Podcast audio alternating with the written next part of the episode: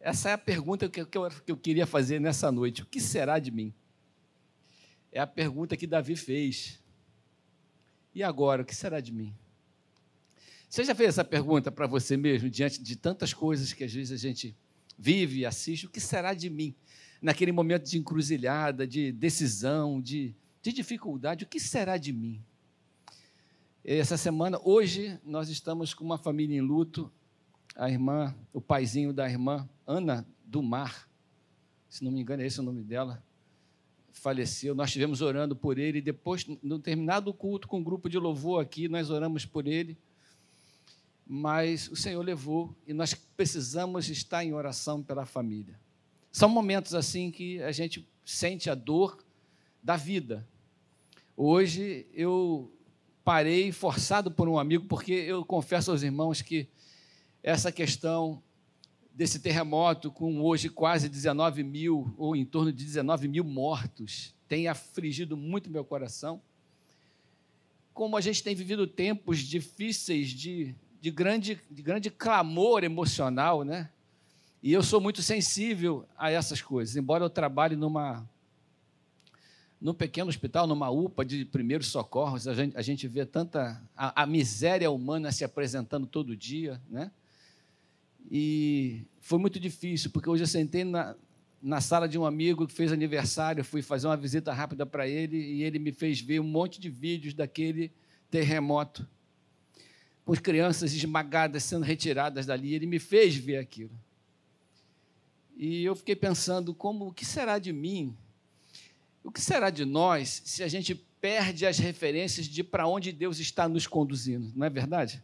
O que será de nós se as agruras da vida, se elas conseguem tirar o nosso projeto com Deus, se elas conseguem desviar a nossa, a nossa alegria de viver, o, o, o sentido da nossa vida e do nosso viver. Porque quando a gente vive de maneira muito emocional e quando a gente perde a conexão com Deus e com a nossa razão, a gente pode até se perder na nossa caminhada. Abra sua Bíblia no primeiro livro de Samuel, no capítulo 22. Nós vamos ler apenas cinco versículos nesse capítulo. Primeiro livro de Samuel, capítulo 22. Nós vamos ver que Davi estava vivendo um tempo assim. Um tempo de dificuldade em relação à sua vida. Ele estava tão enrolado que ele estava fugindo há tanto tempo de Saul, ele estava desesperado com a expectativa, 13 anos com o rei perseguindo, querendo matá-lo, e ele se escondendo, e ele fugindo. Ele perdeu o contato com a sua família, perdeu o contato com a sua rotina, perdeu o contato com a sua esposa, que ele foi tirada, ele, ele perdeu o contato, ele ficou sozinho. E ele teve a ideia de levar os seus pais e deixar os seus pais para ser cuidado por, por um rei, amigo ou inimigo, mas que se fazia de amigo ele começou a, a, se perder nas suas circunstâncias, e no, um pouquinho antes, no capítulo 21, no versículo 12, diz assim: Davi guardou estas palavras, considerando-as consigo mesmo, e teve muito medo, porque foram palavras de ameaça que foram ditas para ele. E ele teve muito medo de Aquis, o rei de Gate, pelo que se contrafez diante dele e cujas mãos se fingia de doido. Ele, ele, ele se fingiu de doido, ele começou a agarrar nas portas e começou a, a babar e ele estava sem saber o que fazer. Perdeu a conexão com a sua história, com a unção que estava sobre ele. E isso é coisa que acontece com a vida de todo mundo, inclusive de um homem que foi separado e ungido rei por Deus. Mas nessa circunstância da sua vida, em que ele se sentiu perdido, em que ele teve que se esconder e procurou abrigo até na terra, debaixo da, da, proteção de um rei inimigo e foi reconhecido nesse lugar e se fingiu de doido para não ser morto. E depois, no capítulo 22, ele se retira dali e se refugia numa caverna chamada Caverna de Adulão. Quando ouviram isso, seus irmãos e toda a casa de seu pai desceram até lá para estar com ele. Descobriram que ele estava lá e foram estar com ele. E quando nós estamos vivendo num tempo em que nós estamos sós, Receber ajuda, receber visita é sempre muito bom, mas olha o versículo 2. ajuntaram-se a ele todos os homens que se achavam em aperto, e todo homem endividado, e todo homem amargurado de espírito, e ele se fez chefe deles, e eram com ele uns quatrocentos homens. Dali passou Davi a Mispá de Moabe e disse ao seu rei: Deixe estar o meu pai e a minha mãe convosco, até que eu saiba o que Deus há de fazer de mim. Esse é o tema dessa mensagem. O que Deus há de fazer de mim? O que Deus há de fazer por mim? O que Deus há de fazer comigo? O que há de ser a minha vida? Para onde eu estou indo? Esse momento de desconexão que aconteceu com Davi pode acontecer com você, pode acontecer comigo, já aconteceu comigo. O confessionário está aberto. Quem já viveu uma experiência dessa? De olhar para a vida assim e falar: e agora, o que, que vai ser de mim? Né? Vários irmãos. Você também, Ramalho? Antes ou depois da academia? O que vai ser de mim? É uma pergunta natural, porque assim as coisas acontecem. Então, continuando o texto, ele deixou a minha mãe, deixa estar a minha mãe convosco, até que eu saiba o que Deus há de fazer de mim. Trouxe-os perante o rei de Moabe, e com este moravam por todo o tempo que Davi esteve neste lugar seguro. Porém, o profeta de Gade disse a Davi: Não fiques neste lugar seguro, vai e entra na terra de Judá. Então Davi saiu e foi para o bosque de Herete. Pai, esta é a tua palavra, nós queremos aproveitar essa oportunidade que lemos sobre essa situação difícil do teu servo, para já orar pedindo a tua bênção por todo aquele povo que está lá, vivendo aquele drama daquele terremoto. Senhor, de alguma forma, que haja conforto, que haja pessoas levantadas para ajudar, que essa dor, Senhor, cure um pouco da malignidade da, da humanidade. Que as pessoas possam olhar para isso e pensar, Senhor, como a tua presença é necessária, como essa vida é curta e como ter propósito contigo e não se perder na caminhada é importante. Abençoa também, Senhor, a família enlotada da irmã Ana e todos os irmãos que estão vivendo dramas semelhantes, com dores, com dificuldades. Nós oramos em nome do Senhor Jesus. Amém. E Jesus está, Jesus, Davi estava perdido nessa situação, mas com promessa de ser abençoado. Ele estava perdido, mas ele sabia quem ele era. Ele estava perdido, mas a sua conexão com Deus existia desde sempre, porque Deus o separou. Mas a sua mente, olhando para a situação, colocou Davi, como eu já falei, numa circunstância de desamparo, de fuga, de dificuldade e de sem saber até com quem ele se conectava e que associações ele fazia diante da sua mente um pouco perdida. E às vezes nós precisamos de duas coisas para continuar caminhando diante da dificuldade. A primeira é continuar tendo fé que Deus está no controle e abençoando a nossa vida. E a segunda é a paciência de esperar o tempo de Deus para a direção que nós precisamos receber. Fé e paciência. Esperei confiantemente no Senhor e ele se inclinou para mim. E isso são coisas que nós não podemos perder, a noção de fé e de paciência na nossa vida. Uma coisa que importante que chamou minha atenção nesse texto é que Davi compôs um salmo em função desse momento que ele estava passando. Ele compôs um salmo de adoração ao Senhor porque percebeu que sem a presença do Senhor, sem essa conexão na sua vida, ele estaria o tempo todo fugindo da sua própria realidade e da sua própria vida. O que eu acho interessante é que ele se escondeu nessa caverna e escondido lá, ele descobriu algumas coisas com Deus. A primeira coisa que ele descobriu na dificuldade que ele estava passando é que ele não estava só. Muitas outras pessoas vivendo muitas outras dificuldades, não iguais a dele, mas semelhantes a dele. Pessoas que não tinham sentimento de pertencimento, pessoas que estavam sendo também perseguidas pela vida, enxergaram na experiência dele algo em comum. E ele percebeu que ele não estava só, que outras pessoas estavam sofrendo, que havia dificuldade por todo lado. E esta visão maior, essa visão, essa macrovisão em que a gente percebe que a nossa dificuldade não é uma coisa pessoal, mas é uma coisa humana, faz com que a gente tenha um pouco mais de conforto e, e que o Espírito Santo consiga falar conosco sobre aquele que está controlando toda a história. Ele percebeu que homens com dificuldade o, o, buscaram, buscando consolo, buscando conforto e principalmente buscando a sua liderança.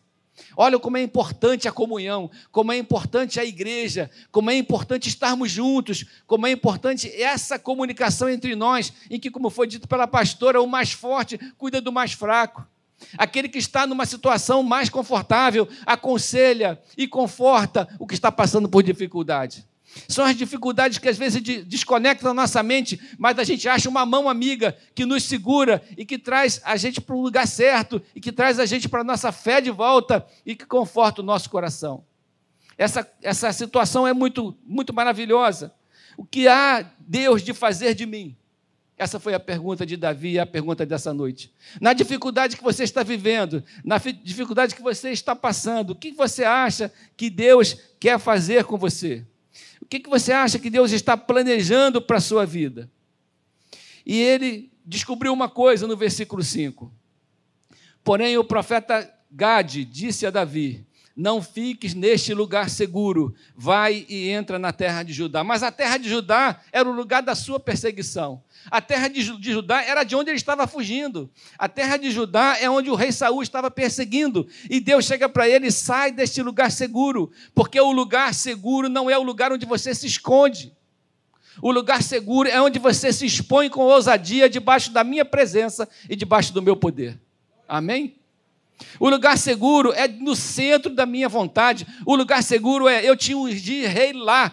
Foi lá que eu levantei você como rei. Eu quero que você volte para lá. Confie, saia da caverna, porque eu estou tomando conta da sua vida. Saia do seu lugar seguro. Que às vezes a gente acha que o nosso lugar seguro é o lugar onde a gente não produz, é o lugar onde a gente se esconde, é o lugar onde a gente não testemunha, é o lugar onde a gente não enfrenta os nossos desafios. É o lugar onde os desafios são maiores do que nós, são os nossos gigantes e que nos escondem, que nos empurram, nos encurralam para algum canto da nossa vida, de onde a gente não consegue sair e a gente acaba se afastando da vontade de Deus.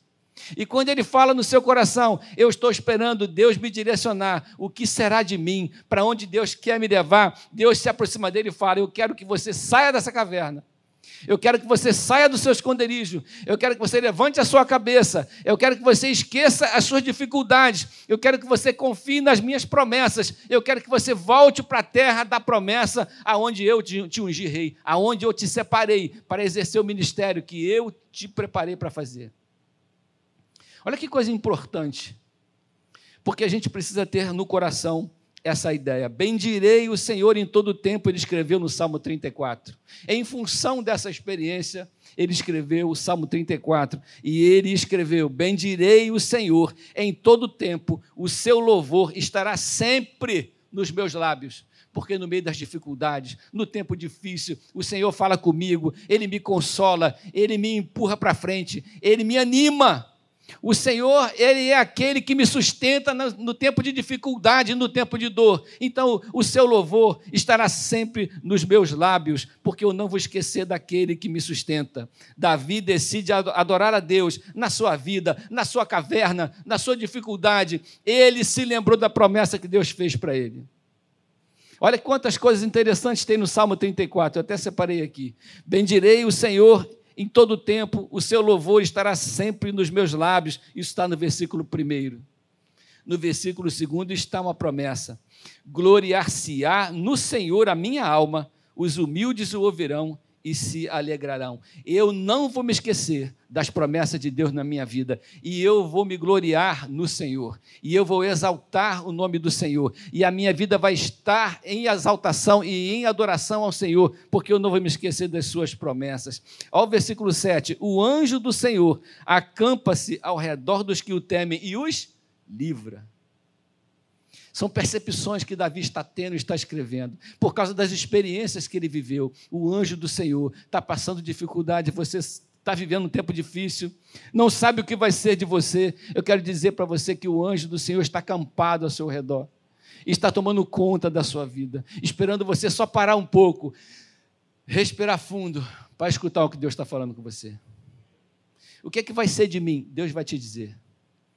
Mas acalma o seu coração na dificuldade e ouça o que Deus está falando com você na caverna. O anjo do Senhor acampa-se ao redor dos que o temem e os livra. E depois no versículo 8 tem um texto que está na porta da minha casa. Ó, provai e vede que o Senhor é bom. Bem-aventurado o homem que nele se refugia. Aonde você está se refugiando? Numa caverna?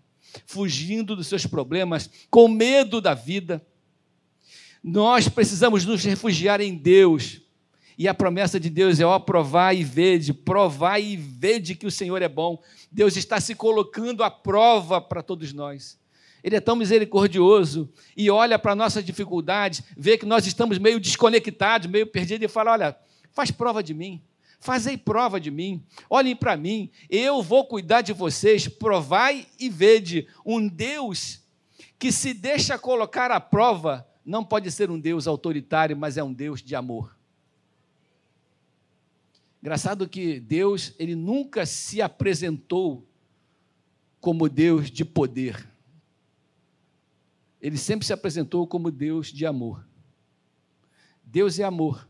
É a frase que a gente mais vê em para-choque de caminhão, é a frase que a gente mais vê na Bíblia, talvez seja a frase mais conhecida do, do meio. Deus é amor. Porque ele se apresenta como amor e não se apresenta como poder?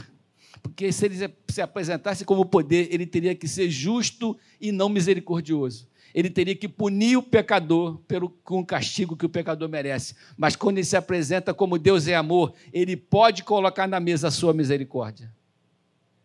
E pode cuidar de nós com a misericórdia de quem olha para mim e para você e fala assim: esse cara está perdido, ele está passando por dificuldades, está tomando decisões erradas, está procurando proteção no lugar errado. Ele está se conectando com pessoas que podem até matá-lo, prejudicá-lo, tirar a sua alegria, tirar a sua, a sua fé, destruir a sua vida espiritual. Ele está perdido. Mas eu vou cuidar dele, eu vou procurá-lo no seu esconderijo, dentro da sua caverna, e vou dizer para ele: sai daí, que eu vou cuidar de você. Vai para o ambiente da ousadia, volta para o ambiente da coragem, porque eu serei contigo, diz o Senhor. Eu vou cuidar da sua vida à medida que você retorne para o caminho que eu te coloquei. Porque se você parar de caminhar no sentido que eu te coloquei, toda aquela unção que está sobre ti não, tem, não, não, não vai funcionar. Deus arrancou esse homem da caverna. Ele quer tirar você da sua dor, da sua caverna, da sua, do seu sentimento de estar perdido, do seu desespero, da sua fragilidade, dizer você é forte. O que você está passando, muitos estão passando. A sua dor é compartilhada por todos, é compartilhada por aquele pessoal que está lá e tem muita gente viva embaixo daquele escombro. E eu escutei pessoas gritando lá: me tira daqui, lá na língua deles. E eu fico pensando no desespero de uma pessoa que está embaixo de lajes, sem saber se verá a luz um dia. Então a gente está vendo, irmãos, que nós vivemos num ambiente, esse mundo é um ambiente de dificuldade, mas Deus é o um ambiente de luz, de saída, de solução. Ele já colocou eu e você no caminho certo. E o que ele quer é que a gente não se descone... nós não nos desconectemos daquilo que ele propôs para a nossa vida. Amém, irmãos? Isso é muito importante para nós guardarmos. Provai e vede que o Senhor é bom e a sua misericórdia dura para sempre. O lugar seguro de Deus não é no esconderijo da nossa dor, o lugar seguro de Deus é viver uma vida de fé e de confiança e de alegria, porque o Senhor, Ele toma conta da nossa história. Recebe essa palavra como um estímulo de Deus para a sua vida. Ele quer tratar do seu coração. Ele quer que você se anime. Os tempos são difíceis, mas, mas o nosso Deus é todo poderoso e Ele pode nos sustentar em qualquer circunstância. Amém?